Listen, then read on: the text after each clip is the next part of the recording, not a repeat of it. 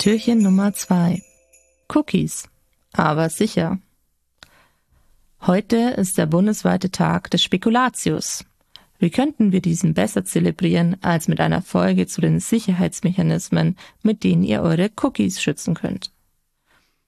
Cookies laufen uns im Internet nicht nur zur Weihnachtszeit über den Weg, sie tummeln sich auf sehr vielen Webseiten und dienen im guten Fall dazu, Sessions zu identifizieren, Formulare abzusichern oder Nutzerpräferenzen abzuspeichern. Im schlechten Fall helfen sie, Nutzer und deren Verhalten zu tracken. In jedem Fall aber sollten Cookies abgesichert werden. Für die Absicherung können verschiedene Attribute genutzt werden. Zum einen kann das Secure-Attribut gesetzt werden. Das sorgt dafür, dass der Browser den Cookie nur sicher, das heißt über eine verschlüsselte Verbindung, also via HTTPS, zurück an den Server schickt. Bei einer unverschlüsselten HTTP-Verbindung wird der Cookie nicht gesendet. Ein weiteres Attribut ist HTTP Only.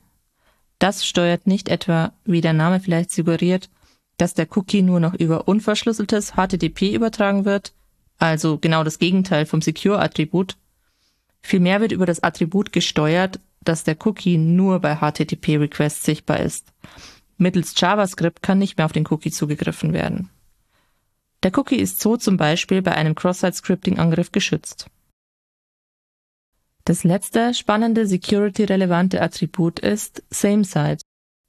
Dieses spezifiziert, ob Cookies bei einem Cross-Site-Request gesendet werden, wie beispielsweise einem Seitenwechsel durch das Folgen eines Links oder dem Laden von Ressourcen wie Bildern von einer anderen Webseite. Auch von einer anderen Website initiierte Post-Requests sind davon betroffen. Wenn dabei keine Cookies übertragen werden, werden viele Cross-Site-Request-Forgery-Angriffe, kurz CSRF, wirksam verhindert, da diesen dann der passende Cookie mit Session bzw. Autorisierungsinformationen fehlt. Wird SameSite auf den Wert strict gesetzt, werden Cookies nur noch übertragen, wenn Quelle und Ziel eines Requests die gleiche Seite sind. Manchmal ist es jedoch nötig, dass bei einem Seitenwechsel die Cookies trotzdem übertragen werden. Ansonsten funktionieren beispielsweise OAuth2, OpenID Connect Flows oder viele Single Sign-On-Lösungen nicht mehr. Deswegen erlaubt SameSite auch den Wert Lags. Cookies werden dann zwar bei einem Seitenwechsel übertragen, bei anderen Arten von Cross-Site Requests dagegen nicht. Als letzter Wert ist noch None möglich. Der Cookie wird dann bei jedem Cross-Site Request übertragen. Bevor es das Same-Site-Attribut gab, war das das Standardverhalten. Mittlerweile ist Lags das Standardverhalten der meisten Browser, wenn Same-Site nicht explizit gesetzt wird.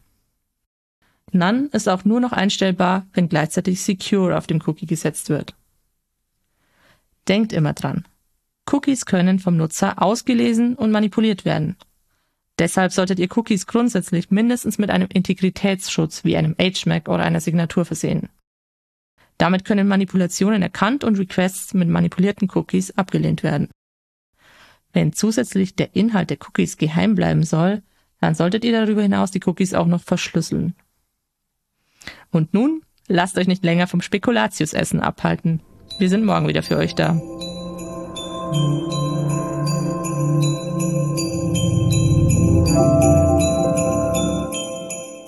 Ho, ho. sieben, zwei, sieben.